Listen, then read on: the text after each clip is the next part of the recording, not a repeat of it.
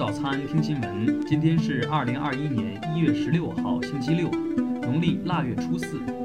云盛在上海问候您，早安。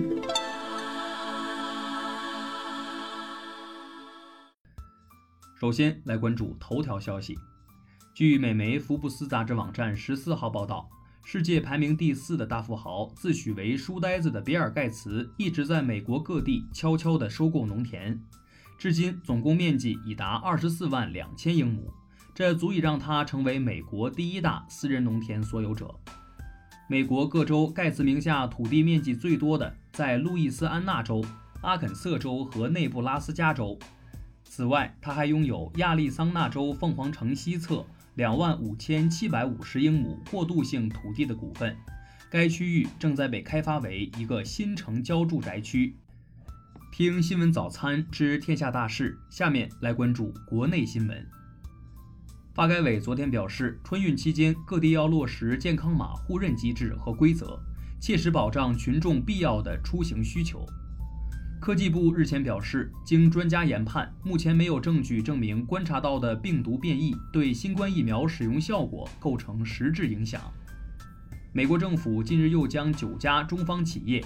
列入所谓与军方相关企业，外交部发言人赵立坚十五号在例行记者会上表示，中方对此坚决反对。国药集团透露，新冠疫苗十二月十五号起开展重点人群接种，目前接种已超过一千万人。央行昨天表示，目前在金融管理部门的指导下，蚂蚁集团已经成立了整改工作组，对标监管要求来进行整改。自一月十五号二十四时起，国内汽油、柴油价格每吨分别提高一百八十五元和一百八十元，折合每升上调一角五分左右。香港特区政府新闻处十五号消息，受新冠肺炎疫情影响，特区政府将取消二零二一年农历新年烟花汇演和元宵彩灯会。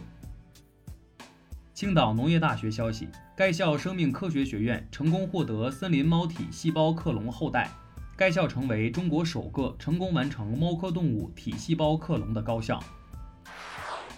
下面来关注国际新闻。截至一月九号的一周，美国首次申请失业救济人数环比增加十八点一万至九十六点五万，升至二零二零年八月以来的最高值。在不到二十四小时的时间里，美国科学家发布的报告称，他们发现了三种美国本土产生的新冠病毒变种。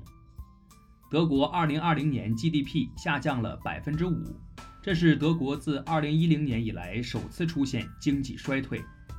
意大利前总理贝卢斯科尼表示，他健康状况良好。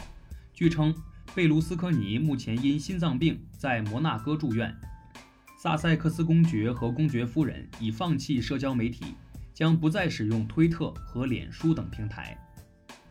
纪念朝鲜劳动党第八次代表大会阅兵式十四号晚在平壤金日成广场隆重举行，金正恩出席并检阅了部队。印度尼西亚西苏拉威西省发生六点二级地震，已致三十五人死亡，另有六百三十七人受伤，其中重伤一百八十九人。目前没有收到中国公民在地震中伤亡的报告。首尔中央地方检察厅十五号向朴槿惠下达二百一十五亿韩元罚款和追缴金的缴纳命令。如果朴槿惠不缴纳罚金和追缴金，检方将采取强制执行和没收隐匿财产等措施。下面来关注社会民生新闻：韩朝将逐渐展现制冷实力。其中，今天北方进入核心降温时段，随着寒潮推进，明后天南方进入降温核心时段，气温遭遇满减。昆明市市场监管局日前进行突击检查，结果发现一千四百七十九公斤一擦就掉色的掉色葱，目前已全部下架封存。湖南省学生资助管理中心下发通知。要求对寒假期间因疫情影响等原因留守学校的家庭经济困难学生发放生活补助、过冬衣物等形式给予慰问和关怀。二零二零年苹果总体丰产，柑橘产量也持续增加。同时，疫情对水果消费的扩大有一定影响。业内分析，今年水果价格总体上都很难大幅上涨。七号，在杭州市萧山区的一家宾馆内，绍兴男青年娄某死亡。目前，警方透露，死者母亲有重大作案嫌疑，已被控制。最后来关注文化体育新闻。西安奥体中心体育场热身场近日荣获世界田联一级场地认证，达到世界田联场地建设最高标准，成为西北首个获得此认证的场地。世界一级方程式法拉利车队车手勒克莱尔日前在个人社交媒体上表示，自己的新冠病毒核酸检测为阳性。西班牙超级杯足球赛十四号继续展开。在一场半决赛中，皇家马德里1比2不敌毕尔巴鄂竞技，无缘决赛。2021年奥斯卡颁奖典礼因为疫情推迟到了4月25号举行。目前已收到二百四十部报名最佳纪录片奖项的影片，成为奥斯卡历史上最多的一届。